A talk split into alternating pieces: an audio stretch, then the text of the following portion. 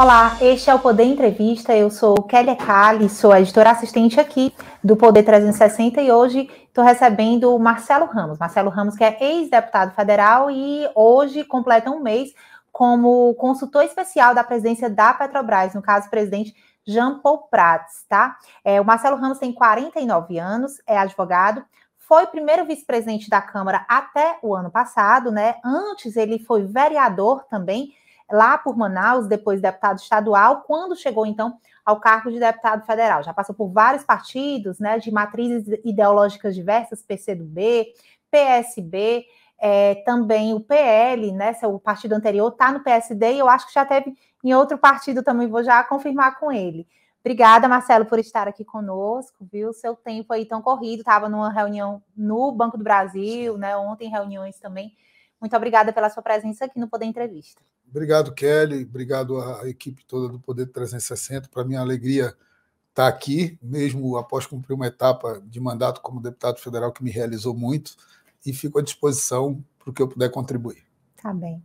É, agradeço também a todos vocês né, que estão aqui com a gente. Essa entrevista está sendo realizada aqui no Poder do no estúdio do Poder 360 em Brasília e pode ser acompanhada aí pelas redes sociais, né? especificamente agora pelo YouTube, nós estamos ao vivo, tá?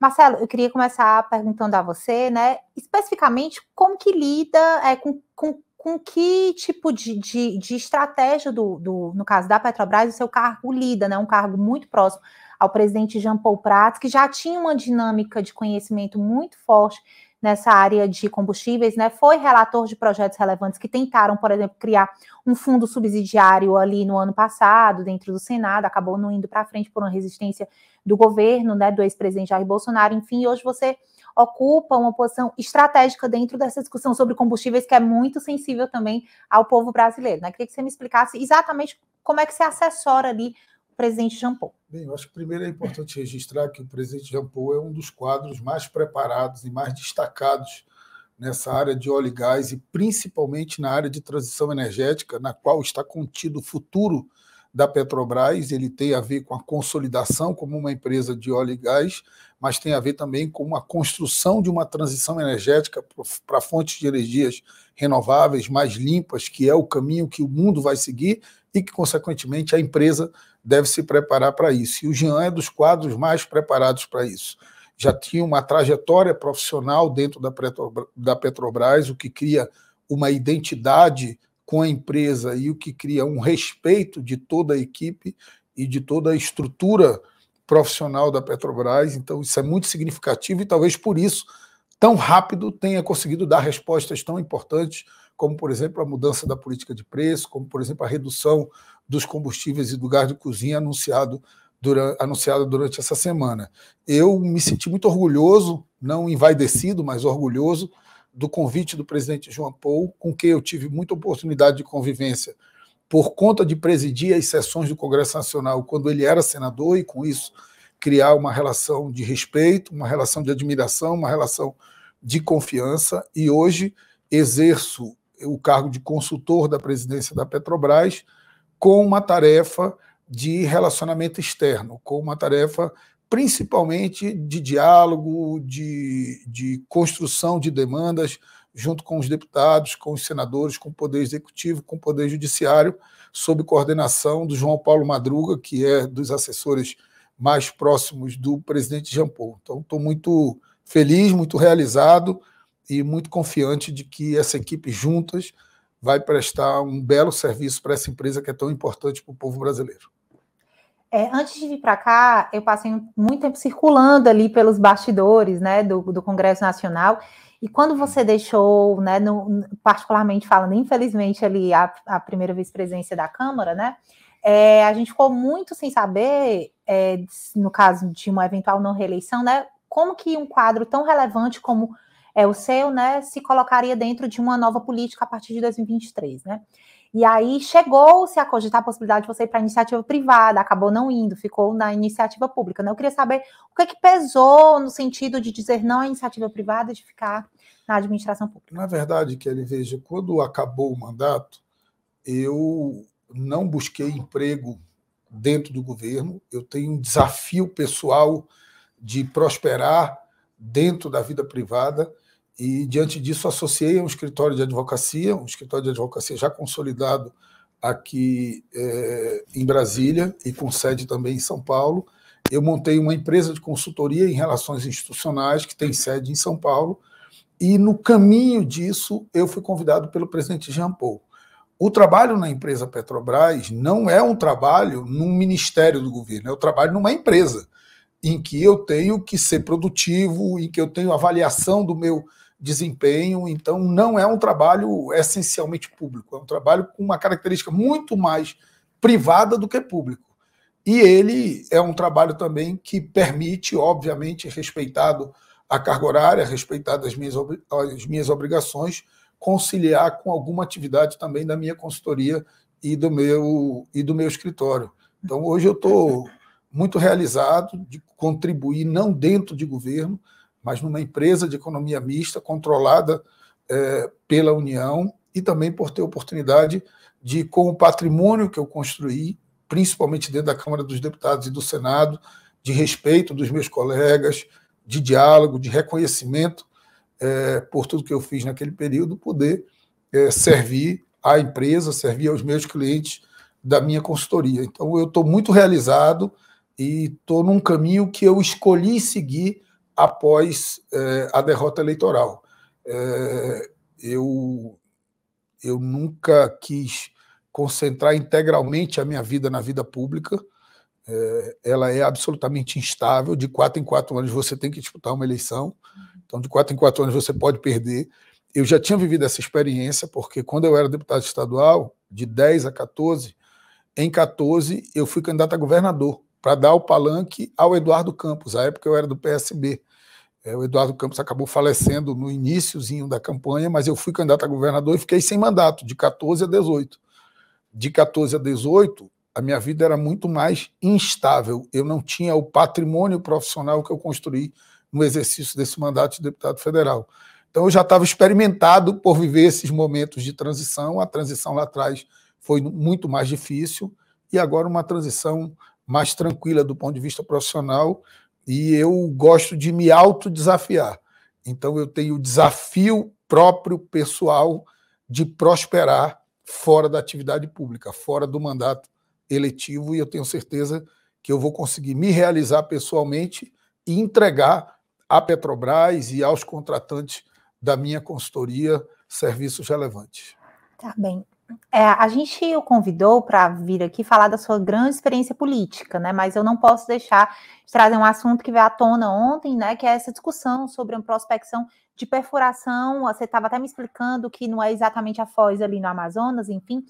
É, se você puder dar um panorama, mas eu queria saber especificamente como é que estão as articulações de ontem para hoje, no sentido dessa negativa pública do IBAMA, né? De repente não poderia ter havido uma, uma medida mais ali é, política de diálogo antes que essa negativa total viesse a público, enfim, queria que você explicasse. Eu preciso tomar muito cuidado, porque a Petrobras é uma das maiores empresas do mundo, tem regras de comunicação de quem pode falar em nome da empresa. Então, eu vou passar apenas algumas impressões. Eu acho que, primeiro, independente do que aconteceu na noite de ontem, eu acho que vale a pena a gente resgatar um pouquinho o que aconteceu anteontem, que foi o anúncio do presidente Jean junto com o ministro Alexandre da Silveira, que também teve um protagonismo importante nisso, da mudança da política de preço da Petrobras, afastando o PPI e criando uma nova política de preço que vai garantir modicidade do preço da gasolina, do diesel e do gás de cozinha para o consumidor final e, ao mesmo tempo, não vai comprometer as finanças da empresa. Tanto isso é verdade que, logo após o anúncio da mudança da política de preço, que todo mundo achou que seria impactante na Bolsa de Valores e no valor da empresa, aconteceu o inverso. A empresa ganhou valor na Bolsa, porque é uma atitude muito responsável, muito ponderada e que leva em conta esse equilíbrio entre a necessidade da empresa seguir competitiva num mercado que é altamente competitivo, por um lado, mas por outro lado, a União, como controladora da empresa, poder oferecer modicidade do preço dos combustíveis que são tão essenciais para a vida do país. E aí eu vejo os liberais brasileiros são engraçados, né? Porque eu vi um famoso liberal brasileiro de uma famosa rede de, de televisão dizer assim: se a Petrobras for competir no mercado, ela vai matar os outros. Mas peraí, a lógica do mercado não é da competição? Uhum. Quer dizer que se a Petrobras for capaz de baixar o preço no mercado, ela não pode baixar para não matar os seus concorrentes? Desculpe, esse liberalismo de Araque dos liberais brasileiros ele não se, ele não se sustenta. Em relação a, a essa, esse episódio específico da noite de ontem, a decisão do IBAMA que indeferiu os estudos para prospecção de petróleo e gás é, no que chamam de Foz do Amazonas, e é, é, é, absolutamente equivocado chamar esse projeto de Foz do Amazonas por um motivo geográfico. O local da exploração, o local em que a Petrobras solicitava autorização para investigar, para fazer os estudos, fica a 500 quilômetros da Foz do Amazonas. Não é a 500 metros, não a 500 quilômetros da Foz do Amazonas. Fica a 160 quilômetros do litoral do Amapá. Então, assim, é algo é, que a narrativa de Foz do Amazonas foi contaminando um projeto que é muito importante para o país. Nós estamos falando de, de, de uma possibilidade de petróleo e gás que vai do Amapá ao Rio Grande do Norte, que impacta estados como Amapá, Pará, Maranhão, Piauí, Ceará, Rio Grande do Norte. E que o governo deve estar contando com isso nós, também. Nós estamos né? falando de uma nova bacia de campos. Uhum. Nós estamos falando de um sedimento que já é explorado pela Guiana. Então, é, o que nós esperávamos, e aí com todo o respeito que merece os técnicos, presidente do IBAMA, que é meu amigo, foi deputado comigo, o Rodrigo Agostinho, uma pessoa por quem eu tenho muito carinho, muito respeito, mas é óbvio que, a partir do parecer dos técnicos, esse parecer deveria ter sido encaminhado para a empresa, para que a empresa pudesse contestar o que acha que se contest... deveria ser contestado e apresentar os estudos que supostamente não tivessem sido apresentados. Então, nós entendemos que a empresa deveria ter tido a oportunidade de contraditar e suprir as lacunas apontadas pelo relatório. Infelizmente, o entendimento do presidente do IBAMA foi com o parecer simplesmente indeferir e arquivar, o que obriga a reabertura de todo o processo, um processo que já teve custos muito grandes, é, porque a empresa entende que aquilo ali é fundamental para o futuro do país. Ah, mas a Petrobras tem que ser uma empresa de energia limpa, de transição energética. Tem.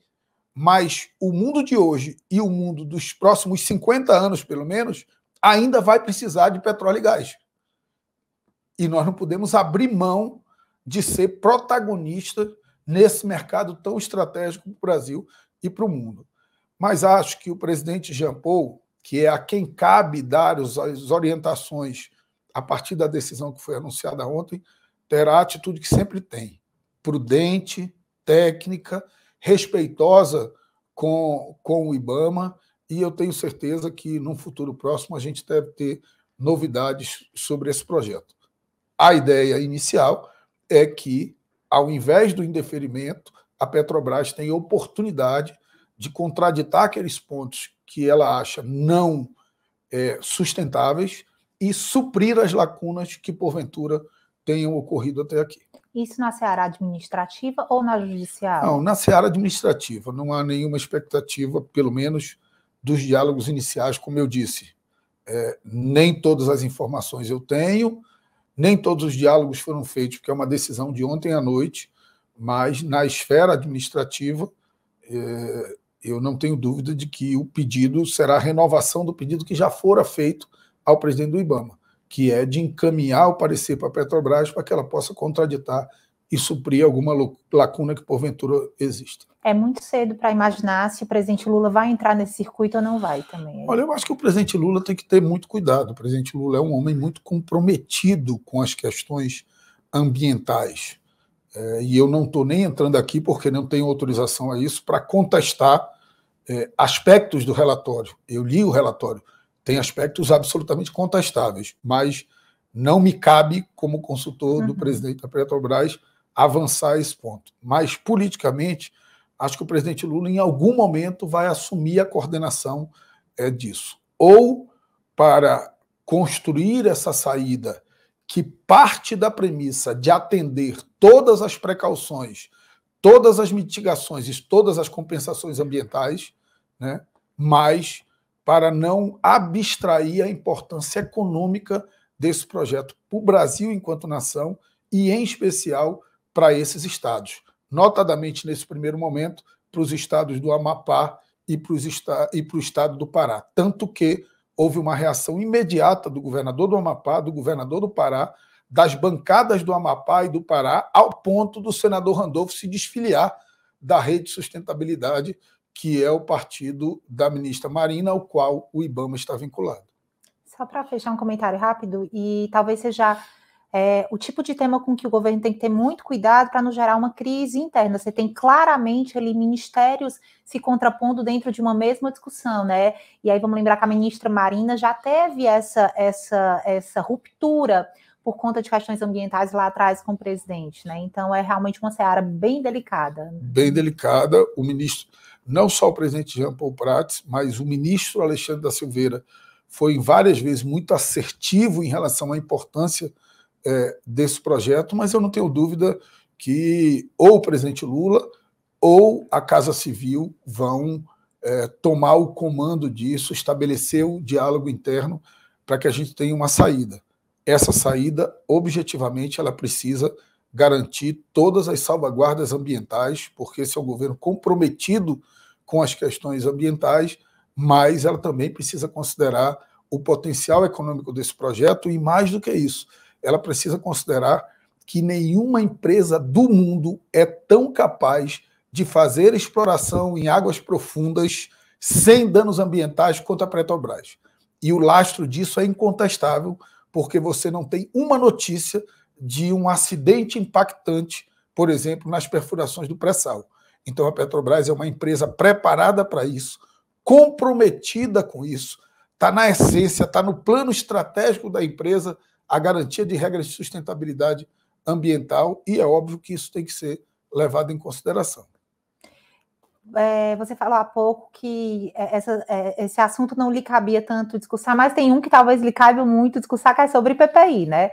Então, houve aí essa mudança de PPI e você, como lida com os stakeholders ali, né, os agentes, enfim, envolvidos nessas transações da Petrobras, né, deve ter tido um trabalho imenso ao lado do presidente Jean Paul para reverter essa lógica do, do, preço, né, que foi instituído lá em 2016 e que chegou-se até a tentar mudar na era Bolsonaro, mas em nome do mercado foi muito difícil, um lugar muito difícil de transitar. Mas o governo, desde o começo, o próprio senador Jean Paul, desde minimamente do ano passado, já vinha batendo nessa tecla, resolveu colocar aí essa mudança de preço, né, de, de, de paridade de preço é, é, dentro da Petrobras. Né? Como é que foi essa, essa, esse trabalho por trás aí, para convencer o mercado? Kelly, eu acho que primeiro a gente tem que entender assim, esse mercado internacional ele é muito volátil. Ele é movido por, por movimentos naturais da economia, mas ele também é movido por movimentos dirigidos. Quando os árabes lá decidem aumentar o preço do barril, eles travam ali a bomba, param de produzir, aumentam o preço do barril uhum. e nós vamos pagar essa conta? O Brasil produz em, o Brasil produz em real. É óbvio que nós temos que ter alguma política de equilíbrio, não só de sustentabilidade econômica da empresa, e isso me parece que o mercado está absolutamente tranquilo, tanto que eu repito, as ações se valorizaram e não decresceram após o anúncio do presidente Jean Paul, e nós temos que ter mecanismos também de não criar uma competição nociva da Petrobras com os outros players. Agora, eu não posso é obrigar que a Petrobras, é, que produz em real, execute um preço em dólar porque tem um importador que compra em dólar. Uhum. Isso não é liberalismo, desculpa, isso é qualquer outra coisa. Isso é um intervencionismo às avessas. Uhum. É você impedir uma empresa de praticar uma concorrência. Né? Então, eu acho que a medida estabelecida pelo presidente Jean Paul muito bem comunicada por ele quando da entrevista coletiva, deu tranquilidade para esse mercado. Então, o, o grande agente dessa tranquilidade do mercado é a credibilidade que o presidente Jean Paul tem, a clareza da comunicação dele quando da apresentação dos resultados e o efeito prático na vida das pessoas. Porque também a gente fica fazendo conta em relação, em relação às ações da Petrobras. Eu estava lá em Manaus na sexta-feira, almoçando com os amigos, não, na segunda, almoçando com os amigos, e aí um amigo meu estava na mesa e a gente estava falando do, dos dividendos da Petrobras. Eu, talvez eu erre por, por fração, mas as ações preferenciais da Petrobras elas deram 68% de dividendos. O que significa que quem tinha mil reais em ações da Petrobras ganhou 60, 680 de dividendos. As ações ordinárias, 56%. Quem tinha mil reais ganhou 560 reais de dividendos. A terceira ação que mais pagou dividendos pagou 16%. Então, 68, 56 para 16. Então, tem um, um desequilíbrio aí. Claro, os acionistas têm que ter o seu retorno, até porque a União é maior acionista. Então, não interessa que a empresa perca valor no mercado para a União. Hum. Agora, isso tem que estar coordenado com a responsabilidade que uma empresa que tem o controle da União, num governo com as características e, e que tem os compromissos do governo Lula, tem que ter com o povo brasileiro.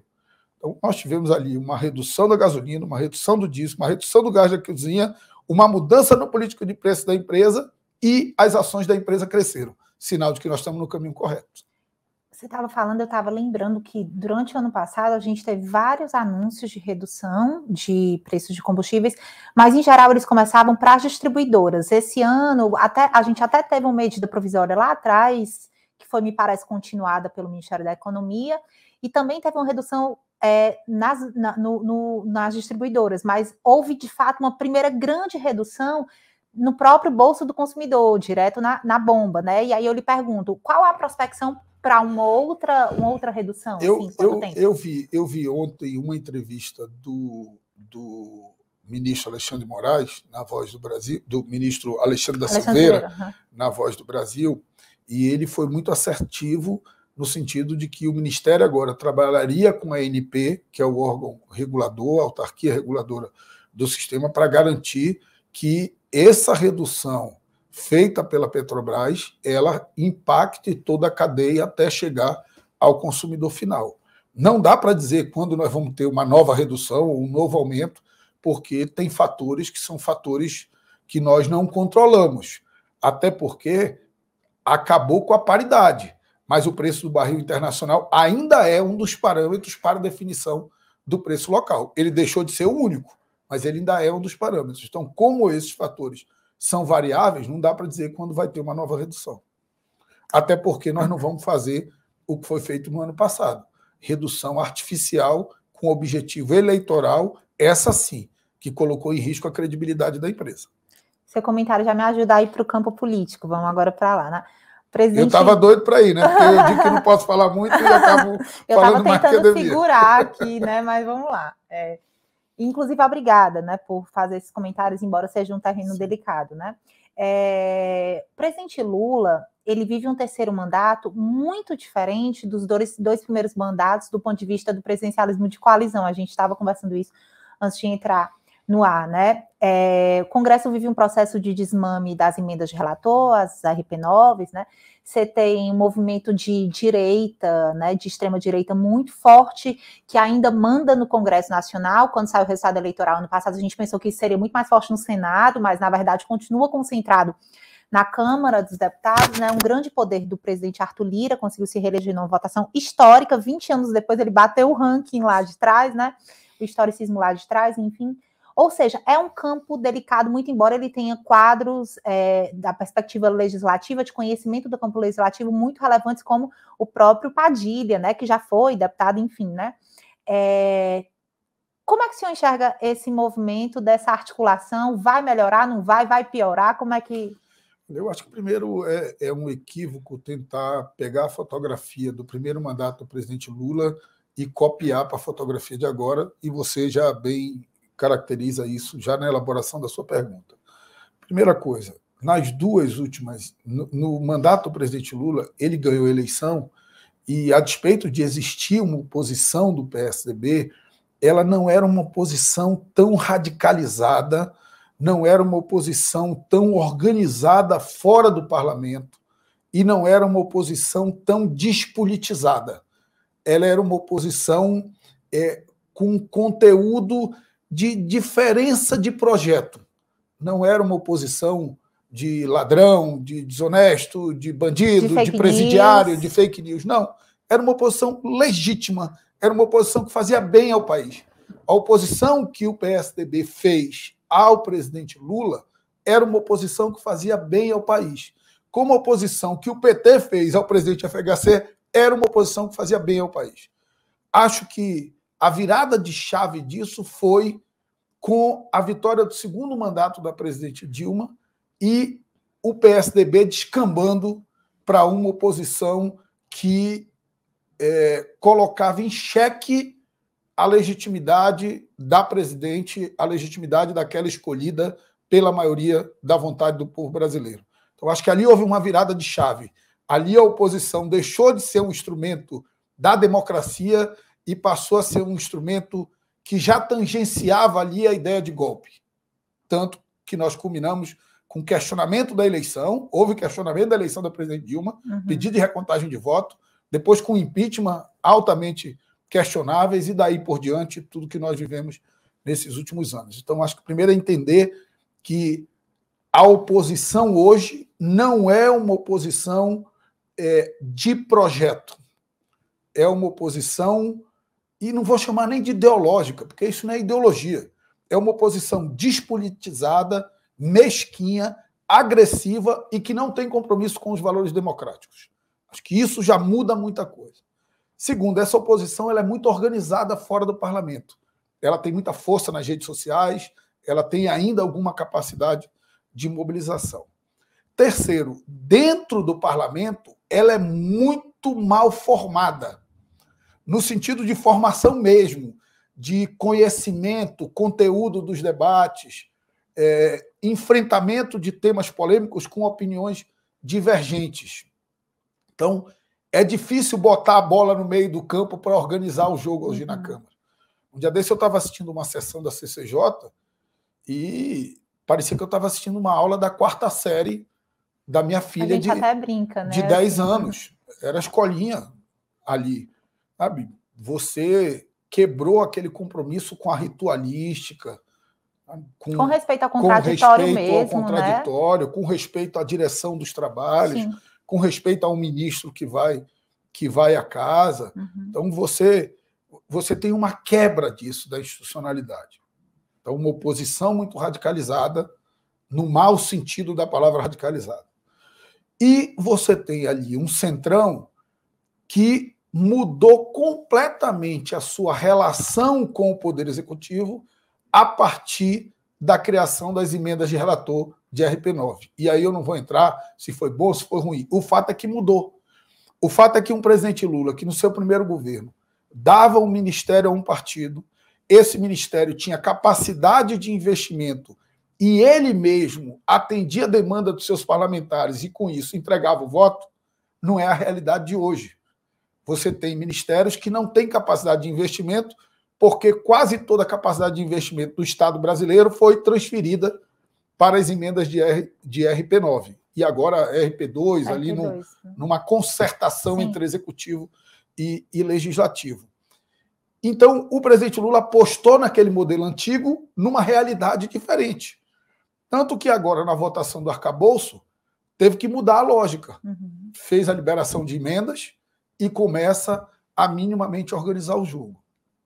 Eu acho também, e talvez não tenha legitimidade para dizer isso, mas eu vou me permitir mais sobre a ótica da análise, porque já disse para alguns companheiros meus do PT, inclusive para o ministro Padilha, que é meu amigo, com quem eu tive no Rio quando da filiação do Marcelo Freixo no PT, que se nós olharmos oito meses atrás, o PT estava em guerra com os partidos do Centrão, porque os partidos do Centrão davam governabilidade e o PT era oposição ao governo do presidente Bolsonaro.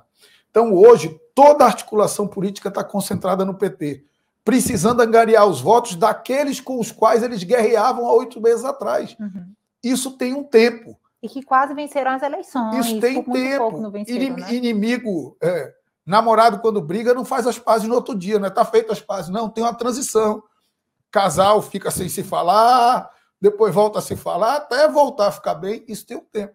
Então, acho que tem um tempo de maturação disso e tem, obviamente, a necessidade de empoderar quadros desses partidos de centro. E esses partidos de centro têm quadros altamente qualificados para ajudar o governo na articulação política.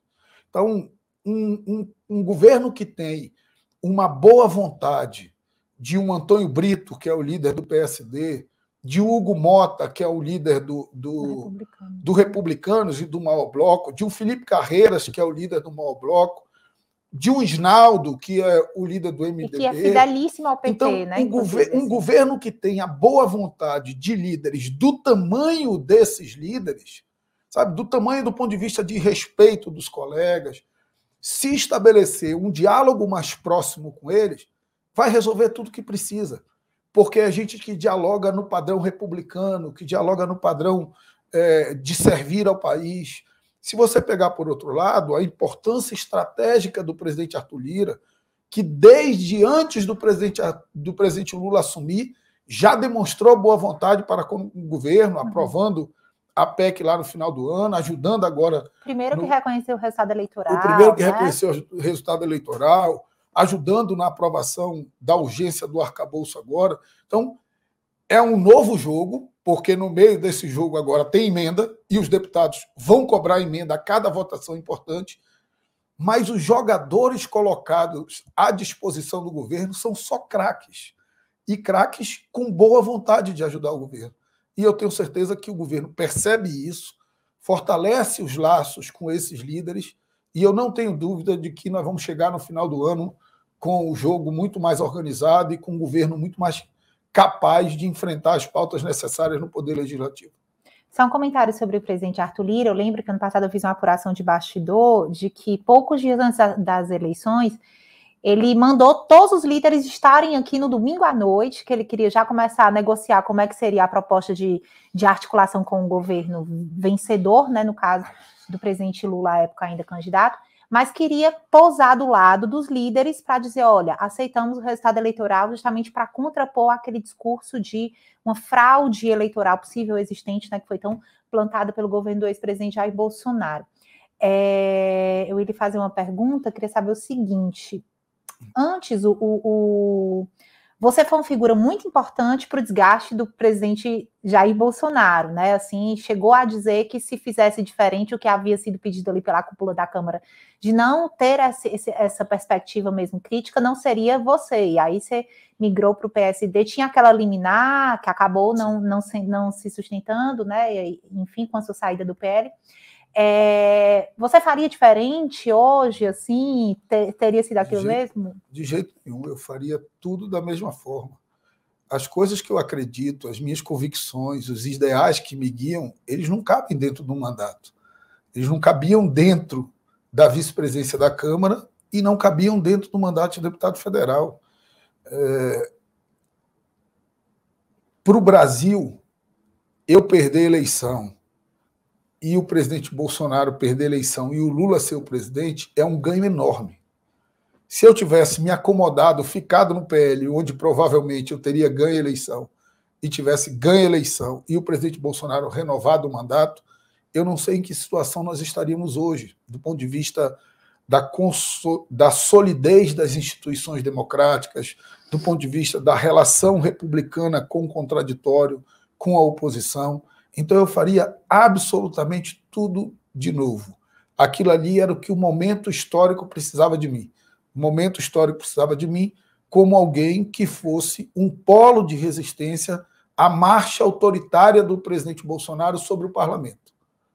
Não vou fazer julgamento aqui da condução do presidente Arthur Lira, ele era aliado do presidente Bolsonaro, mas naquele momento alguém precisava dizer: não, peraí, daqui você não passa por uma questão conjuntural, era eu que estava ali para cumprir esse papel. Então, eu faria tudo de novo. Eu sou um homem muito realizado.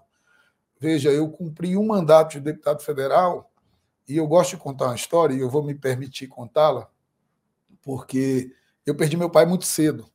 Meu pai saiu para jogar uma partida de futebol, nós fomos juntos num sítio, e eu estava na beira do campo e ele infartou. Meu pai, com 39 anos, faleceu. E minha mãe, com 32, ficou viúva com quatro filhos. Ela abriu mão de viver a vida dela, nunca casou de novo para viver as nossas vidas. A minha vida e dos meus três irmãos, que são mais novos do que eu. E um dia eu estava sentado presidindo uma sessão do Congresso Nacional é, e a minha mãe tirou uma foto da televisão e mandou para mim, cheia de orgulho de, daquilo ali que ela estava assistindo. E eu respondi para ela dizendo: Mãe, teu filho está sentado na cadeira que Ulisses Guimarães promulgou a Constituição de 88. Isso pode não significar nada para muita gente, mas para mim, que acredito na democracia, que acredito no parlamento, que acredito na capacidade de construção de convergências dentro do parlamento, que acredito na capacidade dos homens públicos servirem ao país, aquilo ali era uma realização completa, porque era simbólico para a minha vida, para a minha, minha caminhada. E eu acho que tem um pouco também de destino, da vontade de Deus. Talvez tenha sido tão intenso porque era para ser só um. Então, com três meses de mandato, eu era presidente da comissão mais importante da última década, que foi a Comissão da Reforma da Previdência. Uhum. Com quatro meses, eu consegui conduzir os trabalhos e entregar. Ato contínuo, eu virei presidente da comissão da PEC da segunda instância, que nós preparamos o relatório, acabou não sendo votado porque eu saí da presidência e fui para a mesa. Com dois anos de mandato, eu era vice-presidente da Câmara. De 28 sessões do Congresso Nacional no biênio, eu presidi 26 pela confiança do presidente Rodrigo Pacheco, uma pessoa que já vou chegar nele. O mais absoluto carinho e respeito. Então, eu sou um cara muito realizado. Eu vivi coisas que poucos brasileiros viveram, uhum. né? E tenho absoluta consciência de que entreguei muito ao meu país e ao meu estado. Pronto, isso me realiza. Só você que não sabe, não acompanha, não acompanha, ali o dia a dia dentro do Congresso, o Marcelo botava todo mundo para correr, porque ele passava que nem uma bala. Se você quisesse saber qualquer coisa, pedir qualquer informação com ele, você tinha que correr atrás dele. Eu tô falando sério, literalmente você tinha que correr atrás do presidente é que eu era, Ramos, É que eu era corredor, né? Eu tô voltando a ser corredor. Eu já corri 15 maratonas, já fiz dois Ironmans, então tinha que testar vocês para botar vocês no meu. Então, é, é isso que a gente passa lá no Congresso Nacional, viu? Marcelo, eu vou avançar, já, já chegar em Rodrigo Pacheco, mas eu, eu lembrei que quando a gente estava conversando, que eu conversei há, há umas semanas com Ciro Nogueira, que foi ministro da Casa Civil de Bolsonaro para apagar certos incêndios, né, ali dentro daquela lógica do ex-presidente de achar que não precisava lidar com o Centrão, acabou que não, não, não se confirmou essa tese que ele, com, com, a qual ele se elegeu, né, e ele eh, fez uma observação muito relevante com relação ao atual governo do presidente Lula, né, para ele, existe ali, é, é, não existe uma figura, por exemplo, como Zé Disseu, que era alguém que articulava muito bem com os atores ali próximos, mas era alguém de um peso muito grande dentro do próprio PT, era a cabeça do PT, né? E aí, óbvio, sem entrar no mérito ali, né, dele em si, uma situação delicada, mas é, é, você concorda, assim, que hoje o PT está carente, né, está órfão de uma pessoa como Zé Disseu, assim? Eu acho que sim, mas acho que isso vai se construir. E o que, é que nós temos que entender? O, o ex-ministro Zé Disseu, quando assumiu a Casa Civil, a articulação política ali do governo, dos ministérios, ele já era uma figura nacional com muita ascendência sobre todo o PT e com muita ascendência sobre o presidente Lula. Hoje, quem cumpre esse papel que Zé Disseu cumpria é o ministro Rui Costa. O ministro Rui Costa é uma liderança regional que vai se consolidar com o tempo como uma liderança nacional. Então, é um processo também. Nem sempre as coisas acontecem na velocidade que a gente quer. Agora, ah, mas poderia ter sido diferente? Não, porque o presidente Lula não tem outro Zé de seu. E a despeito de uma série de decisões favoráveis ao, ao ex-ministro Zé ele não tem ainda condições políticas de voltar ao governo. Quem dera se tivesse. Prestaria um relevantíssimo serviço ao, ao país. Então, acho que tem essa mudança. O Zé Disseu já era uma figura nacional quando sentou na cadeira de ministro da Casa Civil. O Rui Costa é uma liderança regional que o tempo vai transformar nessa figura nacional capaz de ter ascendência sobre todo o governo. E não tenho dúvida de que ele tem se esforçado muito para isso, dedicado, e é um quadro que a sua vida pública e os seus resultados eleitorais demonstram a sua grandeza. Tá. É, você falou em presidente Pacheco, né? Presidente do Congresso Nacional, né? É, depois que, que você saiu da primeira vice-presidência, eu observei em todas as sessões do Congresso posteriores, Pacheco nunca deu aquela cadeira para ninguém, né? Isso, isso eu, eu, sempre observo, assim, vamos ver quem vai presidir a sessão do Congresso hoje, né? Então, havia ali, ainda quando, já quando vocês não, ainda quando vocês não eram do mesmo partido, já havia uma relação de simbiose, uma confiança, né? E aí é, é, eu lembro que o Rodrigo mandava um documento e dizia: olha, isso aqui tem tantos votos, isso aqui tem acordo, isso aqui não tem acordo, e você seguia estritamente o que o Rodrigo falava, assim como fazia com o Arthur Lira. Eu lembro Exatamente. que outra vez a gente conversou também. Dizia, olha, eu não faço um milímetro fora do que Arthur Lira me pede para fazer, porque eu devo satisfação a ele e respeito também, né? E teve uma sessão no Congresso, salvo engano, do Congresso, isso, que Pacheco chegou a chamar você para sentar na mesa lá em também de muito respeito. Ou vocês fazem parte do mesmo partido, né? Do mesmo partido. Queria saber como é que é a relação de vocês, apesar de você não ter mandato ainda, se ele se tornou um grande amigo, como é que é? Kelly, eu acho que primeiro assim, é, eu sempre tive consciência de qual era a minha posição. Eu era o vice-presidente da Câmara, o vice-presidente do Congresso Nacional.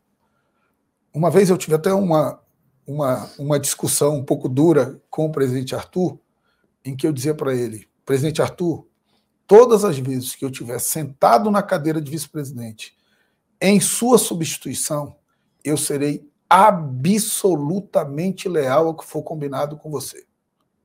E assim foi. O Arthur pode falar qualquer coisa de mim, podemos ter nossas divergências quando tivemos ali na política. Hoje temos uma boa relação novamente, mas ele não pode dizer que eu me afastei um milímetro, que eu pautei uma matéria sem avisá-lo, que eu deixei perder uma votação que ele queria que ganhasse. Nunca eu afastei um milímetro e nunca eu deixei de entregar um milímetro do que eu combinei com ele enquanto eu estava sentado na cadeira de presidente.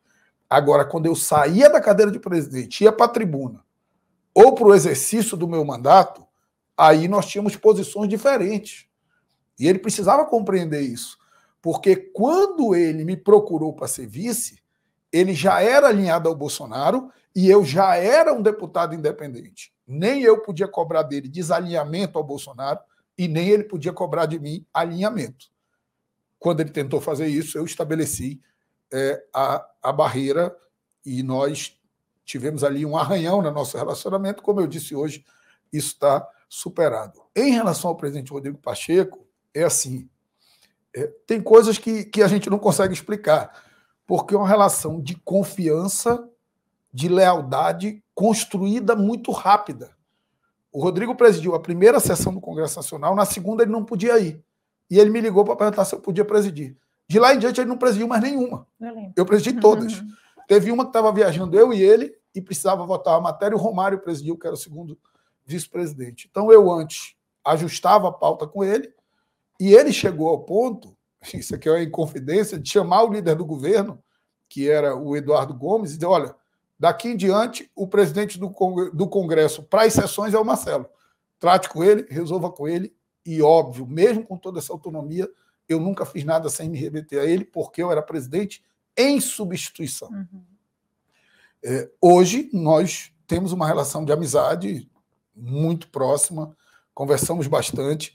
Esse episódio é engraçado, porque depois que eu fui destituído da mesa, foi em maio, se eu não me engano. Então ainda tinha congresso até o final do ano. Uhum. De quando eu fui destituído da mesa, todas as sessões do congresso até o final do ano, antes de acabar o meu mandato, ele me ligou na véspera e pediu para eu ir para a mesa com ele. Então ele ficava presidindo e eu ficava sentado ao lado da, da mesa dele, por uma atitude dele de confiança, por um gesto de um cara que é grande, e por ser grande é humilde, todo cara que é grande é humilde e pela necessidade de ajuda na conversa com a Câmara, porque ele conhecia muito a realidade do Senado. Mas Senado você fala com 81 senadores, nem todos falam, é uma calmaria, e a Câmara é um barril de pólvora Sim. prestes a explodir o tempo inteiro. Então, isso era muito bacana também, essa relação que eu estabeleci com o presidente Rodrigo Pacheco e que eu quero cultivar para a vida, porque a política passa é, ele amanhã, eu hoje não sou mais nem deputado, ele amanhã não será mais presidente do Senado e do Congresso Nacional, mas é uma amizade que eu quero guardar na minha vida, porque é um homem de elevado espírito público, muito comprometido com o país e com uma qualidade que eu não tenho, né? de parcimônia, de paciência, de não levantar o tom de voz. Então, eu acho que eu aprendia muito com ele também de segurar um pouco meu ímpeto, porque eu já fui muito mais, mas eu ainda sou muito impetuoso nas coisas que eu acredito e às vezes elevo o tom num momento que, que não deveria levar. Uhum. E o Rodrigo não, consegue manter ali a lucidez, a serenidade, mesmo nos momentos mais difíceis. Eu tenho muita admiração e respeito por ele.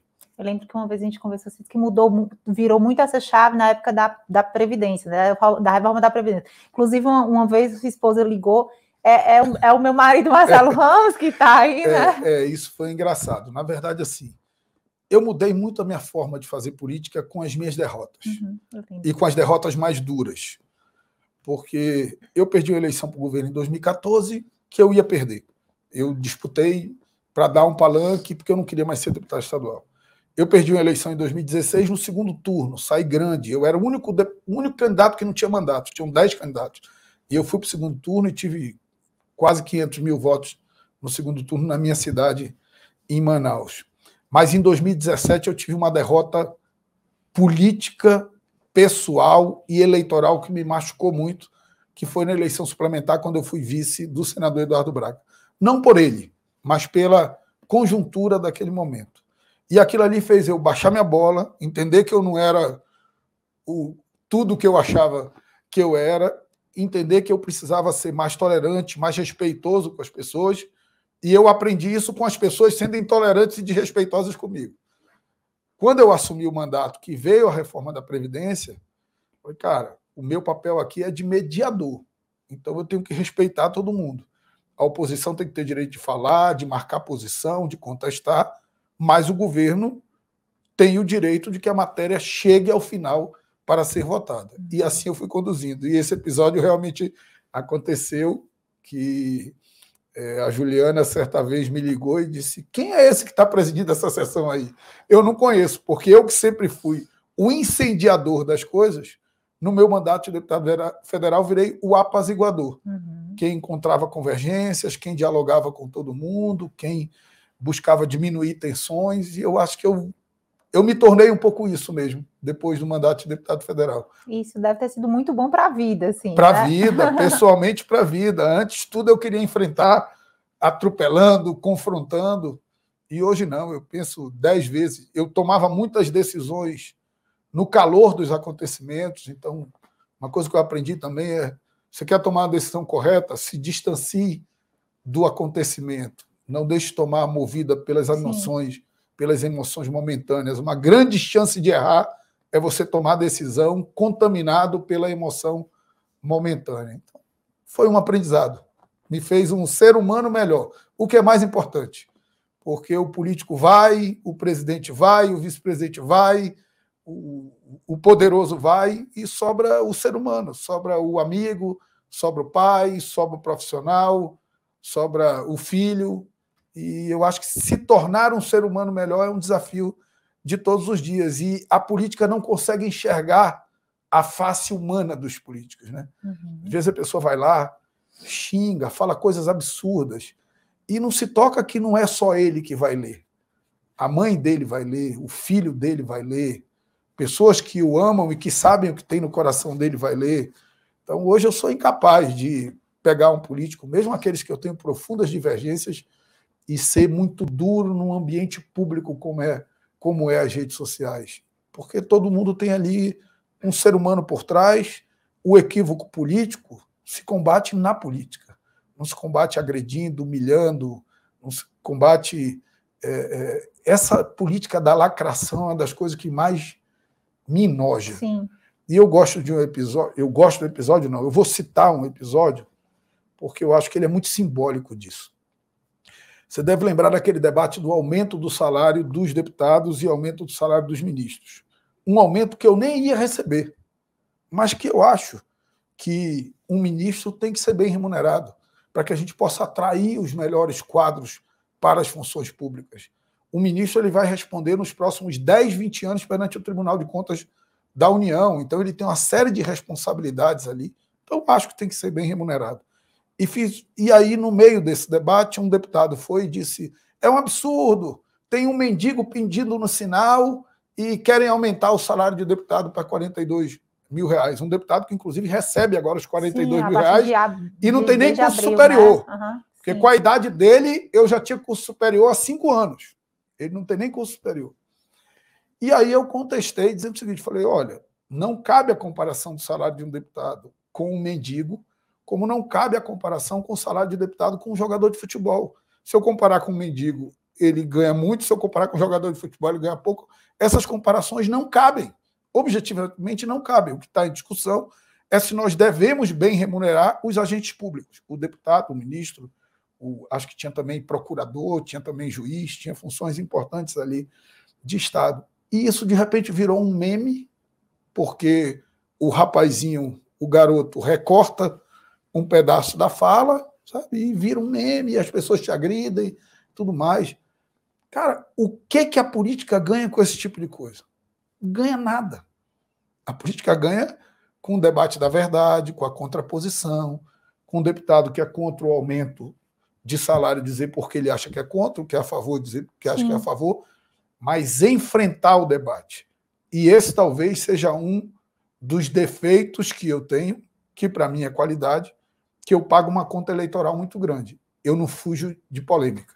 Uhum. Eu não fujo de polêmica. Ah, mas é impopular. Paciência. Eu sou líder ou eu sou liderado? Se eu sou líder, eu quero ser capaz de influenciar a sociedade, aqueles que confiam em mim, numa matéria em que minha posição é impopular, mas eu tenho convicção de que ela é correta. Agora, se eu sou liderado, eu, eu faço, até gosto dele, mas eu faço igual o Cajuru, eu abro enquete na minha rede social para saber como eu vou votar. Se for para fazer enquete na rede social para saber como eu vou votar, desculpa, não precisa de deputado. Uhum.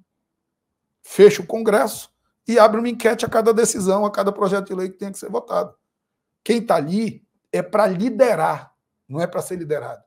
E o exercício de liderar parte da ideia de você ser capaz de enfrentar temas impopulares, mas necessários.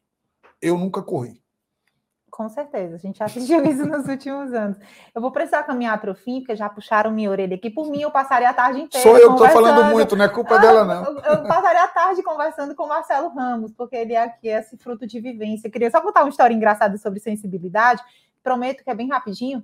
É, ano passado, na época da discussão ali de mudar o regimento para criar uma regra de transparência para as emendas de relator, eu lembro que Pacheco e, e Bira estavam fora do país, mas aqui já havia todo um trabalho de arregimentação para apresentar essa resolução para ser discutida em uma, uma, uma sessão do Congresso Nacional, né? E aí, Ricardo Barros, que à época era líder do governo Bolsonaro na Câmara, né, passou por mim, e aí ele sempre foi muito gentil comigo na perspectiva de, de me dar muita informação, enfim. E aí ele passou, líder, líder, líder, vem cá. E aí, nesse dia, ele estava com muita pressa, mas foi muito natural o que aconteceu. Ele olhou para mim e eu tenho o meu pai tem os olhos verdes muito claros e eu tenho os olhos verdes mais escuros, né? E aí, é, eu, na sessão de terapia e tudo, né? Essa coisa da família, que sempre é uma questão de terapia, Sim. a família, né? Sim. Eu prometi para mim que sempre que eu visse alguém com os olhos bonitos, eu elogiaria, porque era uma maneira de resgatar uma coisa que meu pai fazia quando eu era criança, queria me buscar na escola, eu estava à tarde, estava numa, numa, numa escola que tinha uma praça bem em frente, e sempre que ele ia me buscar, quando ele estava em Fortaleza, morava lá, né? Ele se ajoelhava no chão, mandava eu olhar para o sol do final da tarde para me dizer qual era a cor do meu olho naquele dia, porque o olho mudava com, cor do, com o sol, na cor do olho. E os meus coleguinhas sempre brincavam comigo. Lá no Ceará a gente chama de frescar, né? Eles brincavam Sim. muito comigo. No outro dia eu virava piada. E aí é, eu prometi para mim, nesse resgate familiar, que sempre que eu visse alguém com os olhos bonitos, eu teria essa atitude de elogiar, como meu pai fizera comigo lá atrás. Bem, eu olhei para o Ricardo Barros e ele contando, eu falei: Lita, seus olhos são tão bonitos, mas foi tão natural, porque os olhos do Ricardo Barros, de fato, são muito bonitos. Ele olhou para mim, eu contei essa historinha para ele. Quando ele terminou, quando eu terminei de contar a história, ele estava com os olhos cheios de lágrimas e me deu um beijo na testa. Aí eu lembro que ele saiu correndo. Eu disse: Não, Lida, peraí que não terminou, não. Me conte aqui o restante. Enfim, mas às vezes a gente tem essa vivência cotidiana de achar que um parlamentar ele se resume a ser um parlamentar e estar tá ali executando uma função de representatividade, mas na verdade ele também é um ser humano claro. e a gente precisa aguçar Esse Às vezes você está né? ali, mas você está com problema de doença em casa, você está com saudade da sua família, porque a gente fica muito, muito longe da sua família. Eu tenho filhos pequenos. Eu, eu, quando eu perdi o mandato, eu peguei uma foto do meu filho que foi na primeira semana de mandato. Na minha primeira semana de mandato, o meu filho era um bebê. Ele tinha quatro anos. Ele tinha três anos. Hoje ele tem sete anos. Ele não é mais um bebê, ele é um rapazinho. Uhum. Eu não vi essa transição. Porque o meu mandato foi muito intenso, eu fiquei muito aqui. Quando eu estava lá, tem que ir no interior, tem que atender gente. Hoje, por exemplo, eu tenho uma qualidade de vida muito melhor do que eu tinha antes. Porque quando eu estou em Manaus, como eu tirei a política da cabeça, eu não tenho planos de disputar a eleição. Quando eu estou em Manaus, eu sou motorista e babá dos meus filhos. Eu vou levar na escola todo dia, pegar na escola todo dia, levar o José para futebol, assisto futebol, levar a Marcela no hipismo, assisto o hipismo, final de semana competição, levar na competição. Então, eu melhorei muito a minha qualidade de vida com eles. E isso, obviamente, que resgata para mim também pessoalmente. E politicamente, eu, eu, sei que a gente já estourou o tempo aqui, eu acho que tem dois episódios lá da Câmara que são muito simbólicos do que eu procurei deixar como legado. Um tem a ver com a imprensa. Você sabe, eu respeito muito a imprensa. Eu sempre parti da premissa de que a imprensa não tem que ser justa, tem que ser livre. Se ela for injusta, você tem os mecanismos para pedir direito de resposta, para pedir indenização de dano moral se for alguma coisa exagerado, mas a imprensa tem que ser livre.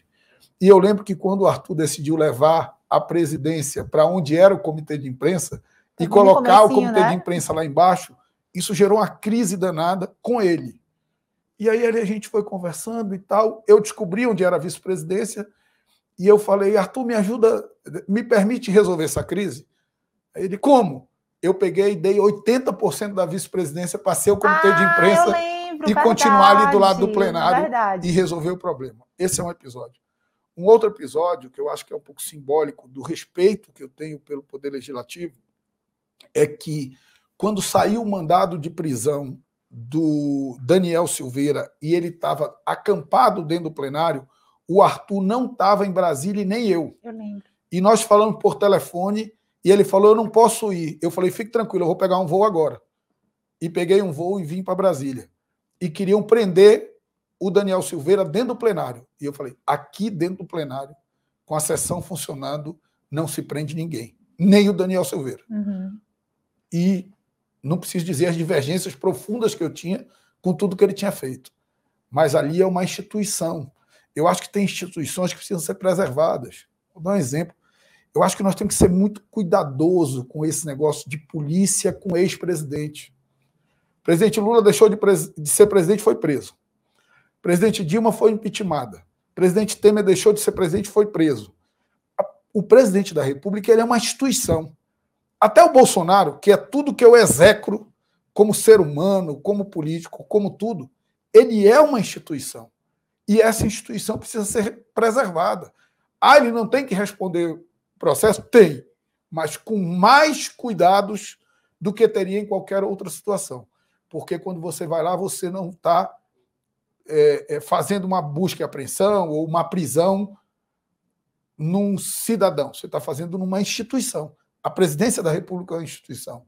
Eu, eu acho que eu sou muito tradicionalista com essas coisas, com respeito à hierarquia, com respeito a instituições, e eu acho que a gente precisa resgatar um pouco dessas coisas. E é com o presidente Bolsonaro, o ex-presidente Bolsonaro, que a gente vai terminar, né? É... Puta, não dá para acabar melhor, não? Dá para acabar para cima, falando de coisa boa. Mas deve ter uma resposta para cima. Marcelo, é, houve aí a indicação ao longo dessa, da, na verdade, da semana passada para cá, dos nomes da CPMI, né, da CPI do 8 de janeiro. Flávio e Eduardo Bolsonaro ficaram como suplentes, tá? O Eduardo chegou a ser anunciado, né, indicado ali oficialmente como titular, mas passou a cadeira de suplente na Câmara.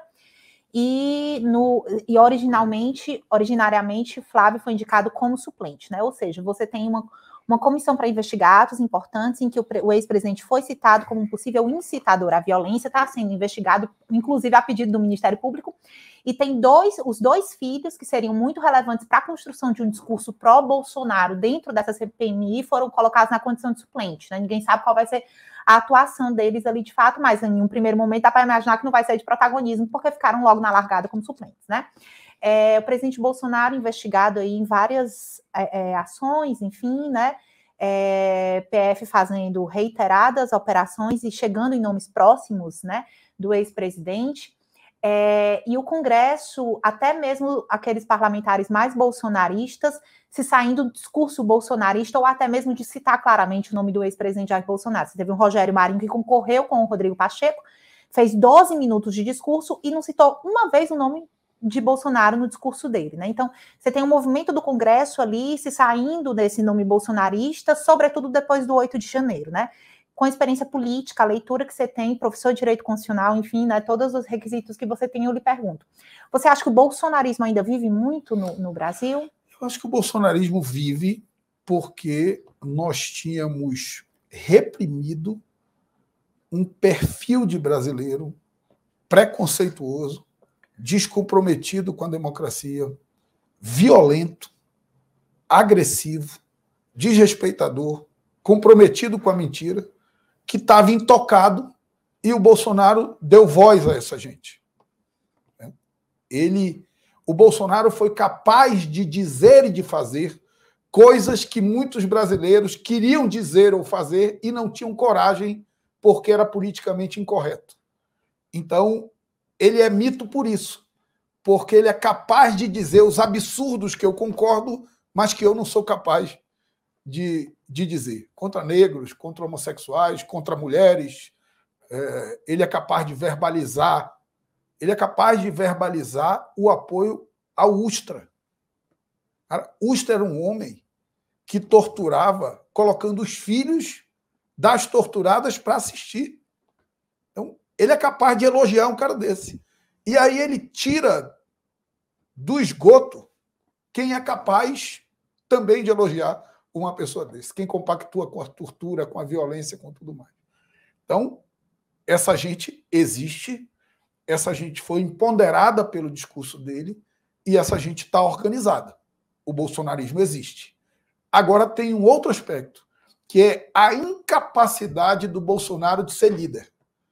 Por isso que isso não se consolida e por isso que ele vai sendo se diminuindo dentro do parlamento, porque ele não tem capacidade de liderar. Porque no fundo, por trás da valentia dele, tem um covarde, um medroso que corre no momento de primeira dificuldade, que diz que não fez e deixa o aliado dele se arrebentar só. Então, você não consegue se consolidar como líder com essas características. Não tem líder que seja covarde. Não tem líder que seja desleal. Não tem líder que abandone seus companheiros pelo meio, pelo meio do caminho. Então você tem um grupo e não tem um líder. Por isso que uma hora é Bolsonaro, aí outra hora começa a ensaiar Michele, aí outros já falam no Tarcísio, mas é um movimento que existe. E aí eu separo. Tem um movimento de direita que se agarrou no bolsonarismo pelo antipetismo, que isso é uma coisa. E tem um movimento retrógrado, agressivo, politicamente incorreto, atrasado, que também se agarrou no bolsonarismo. Eu acho que em algum momento esses dois agrupamentos vão se afastar, porque não dá para dizer que todo mundo que votou no Bolsonaro é a favor de tortura, todo mundo que votou no Bolsonaro é a favor de golpe. Efetivamente não é. Tem muita gente que votou no Bolsonaro por uma convicção mais de direita, por um preconceito ou por uma oposição legítima a que o PT representa. Porque, vamos lá, tem muita coisa que eu não concordo também. Esse debate identitário, esse debate moral, eles são dois lados de uma moeda que eu acho que não devem ser o centro do debate político. Porque num país em que você pode unir as pessoas por uma pauta civilizatória, combate à fome, é de direita ou de esquerda? Se alguém todos, faz né? política né? sem combater a fome, está fazendo outra coisa. Direito ao trabalho é de direita ou de esquerda? Direitos humanos é de direita ou de esquerda? Proteção do meio ambiente é de direita ou de esquerda? essas pautas, ela tem natureza civilizatória. E se nós colocarmos essas pautas no centro do debate do parlamento, da política e da vida, nós vamos construir muito mais pontos de convergência do que se nós colocarmos, vamos lá, liberação de droga, é, escola sem partido, para usar um exemplo de um lado e um exemplo de outro, que são pautas que divergem, enquanto nós temos pautas civilizatórias que convergem. Eu preferia que o centro da política estivesse na pauta civilizatória, porque na pauta civilizatória você separa quem é civilizado de quem quer a barbárie. E aí vai sobrar pouca gente no canto de lá. É isso. Eu me empolgo, falo demais. Nós já estouramos o tempo ali, a turma está braba aqui atrás dos bastidores. Vocês não mas no final vai estar né? tá tudo certo. Gente, realmente eu passaria muito mais tempo conversando com o Marcelo Ramos, né? Obrigada, Marcelo, por ter é, tirado aí do seu tempo tão precioso, né? Como a gente estava em reunião com o bebê, ontem também teve reuniões exaustivas, essa reunião, assim, a entrevista estava marcada para ontem, acabou não conseguindo, a gente acabou não conseguindo, mas muito obrigada, né? Desejo sorte aí, nem preciso desejar sorte, porque o seu conhecimento aí técnico, sobretudo diante né, do, de, da área hoje em que você atua, lhe, lhe, lhe faz, faz, você ali prescindir de sorte, mas desejo tudo de bom e espero contar com você no novo momento aqui, né? Quem sabe para anunciar para a gente antes que vai ter uma nova redução de preço na, na bomba dos combustíveis, ou então se deu certo, né? Se chegar num consenso sobre o IBAMA. Não, primeiro, obrigado, uma alegria estar aqui com você, meu carinho, meu respeito pelo seu trabalho, por toda a equipe do Poder 360. E eu quero terminar essa entrevista, sei, talvez seja a primeira entrevista que eu dou depois do mandato, depois Olha de ter legal, concluído verdade. o mandato. Então, eu quero terminar essa entrevista é, com uma palavra de reconhecimento, de gratidão a todo o pessoal da imprensa que cobre a Câmara, a todos os servidores da Câmara, o pessoal dos serviços gerais, a vigilância, os garçons que sempre me atenderam com mais absoluto afeto, aos meus amigos, deputados e deputadas, que também sempre me trataram e seguem me tratando com a mais absoluta é, deferência, e dizer que onde quer que eu siga, eu vou carregar esse momento da minha história de vida como um momento talvez o mais significativo dela e com plena certeza de que só pode agradecer a Deus um homem que teve a chance de, em algum momento da sua vida, servir ao país, servir ao seu Estado, servir à sua gente. Eu tive essa oportunidade, sou muito grato a isso. Muito obrigado. E essa testemunha de que no dia em que houve lá, né, você perdeu o cargo, né, de como os colegas abraçaram, foram lá, fizeram questão de falar com você e dizer que você fosse forte, de que você era maior do que aquela circunstância. Enfim, realmente isso é fruto, é, espelho do relacionamento respeitoso que você sempre teve com a imprensa, e disso eu sou testemunho. Obrigada, viu, obrigado, Marcelo? Obrigado. Valeu. em nome do jornal, é, deste jornal digital Poder 360, né? É, eu agradeço novamente ao Marcelo por estar aqui com a gente, né? Ter feito essa entrevista longa. É, agradeço também a sua audiência, obrigada por estar aqui com a gente no Poder Entrevista. Sugira para outras pessoas, né? E aí não deixe de conferir as principais partes também deste momento aqui desse diálogo.